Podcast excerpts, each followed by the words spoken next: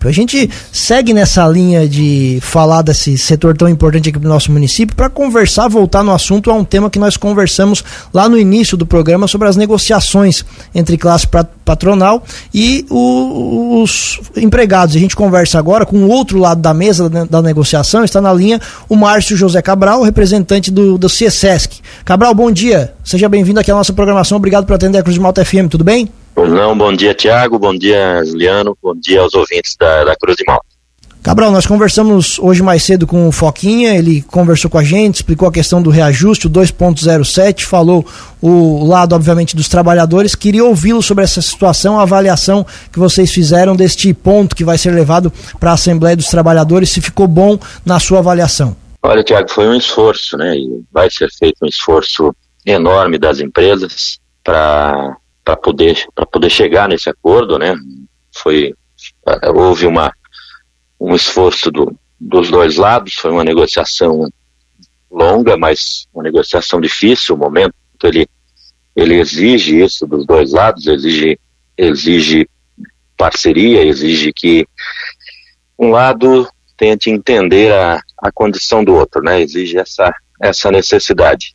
E felizmente nós conseguimos chegar aí a um, a um acordo, fomos um pouco além do, do que era possível para o setor, mas o importante é que se chegue aí a um bom termo e, e, que a gente possa seguir adiante com os trabalhos do setor carbonífero aqui em toda a nossa região.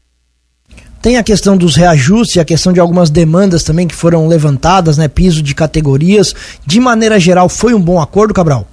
É, eu acho que num, numa negociação sempre há, sempre há dificuldade para os dois lados, sempre se estabelece benefícios para os dois lados, então dentro do que nós vimos aí negociando nos últimos dez anos, nós chegamos a um, a um termo que, que gera aí uma, uma certa equivalência, gera um, uma certa harmonia no, no, pedido e na necessidade que os dois lados tinham de, de dar sequência aí ao trabalho de mineração aqui na, aqui na nossa região, né? em especial Lauro Miller, que hoje é, o, é um, um, polo grande de mineração, juntamente com Treviso e Sara. Então, creio que ficou um bom acordo, sim.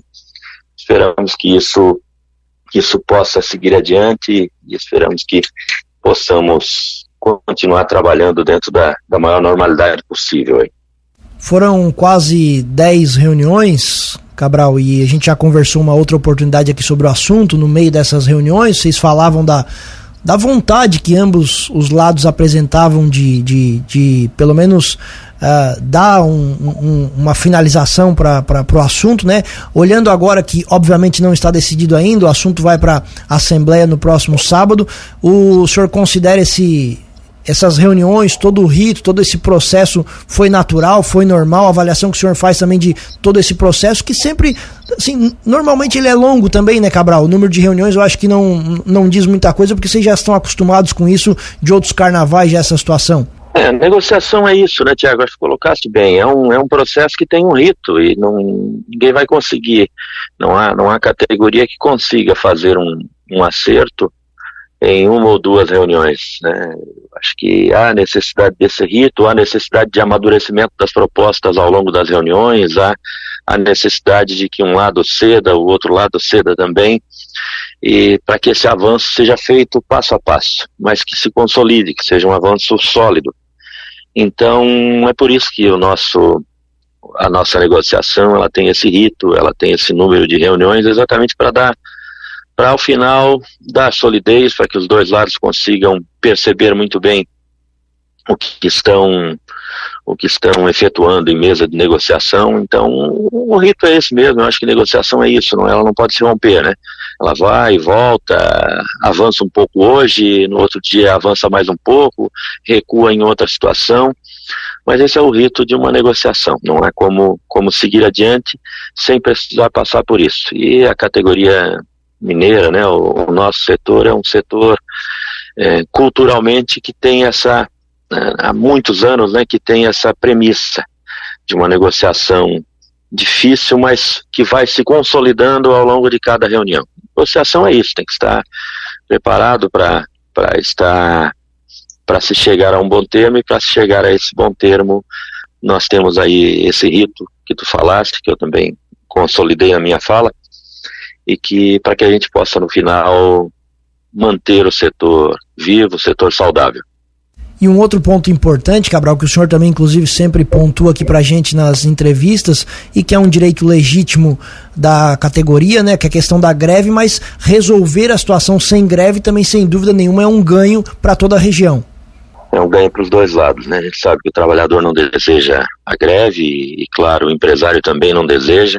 O país como um todo, desde o, o, período da pandemia, né, vem atrasando, vem atravessando períodos difíceis, são períodos duros do ponto de vista de economia, e, e, uma greve com certeza traria prejuízos ao trabalhador, traria prejuízos ao empresário e às empresas, consequentemente, né, e o que, e o que se precisa manter de pé e consolidada são as empresas. Afinal, são muitas famílias que tem sua vida girando em torno de cada uma dessas seis empresas mineradoras que nós temos aqui na região.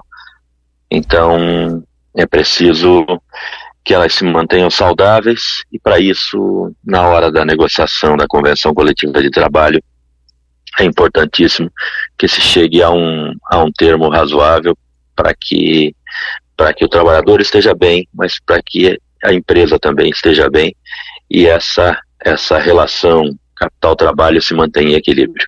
Márcio José Cabral, diretor executivo do CSS, que agradecemos sempre a atenção aqui ao Cruz de Malta FM. O espaço fica sempre aberto e um abraço e bom dia, comandante. Opa, obrigado pelo espaço, Tiago. Um abraço a você e seus ouvintes.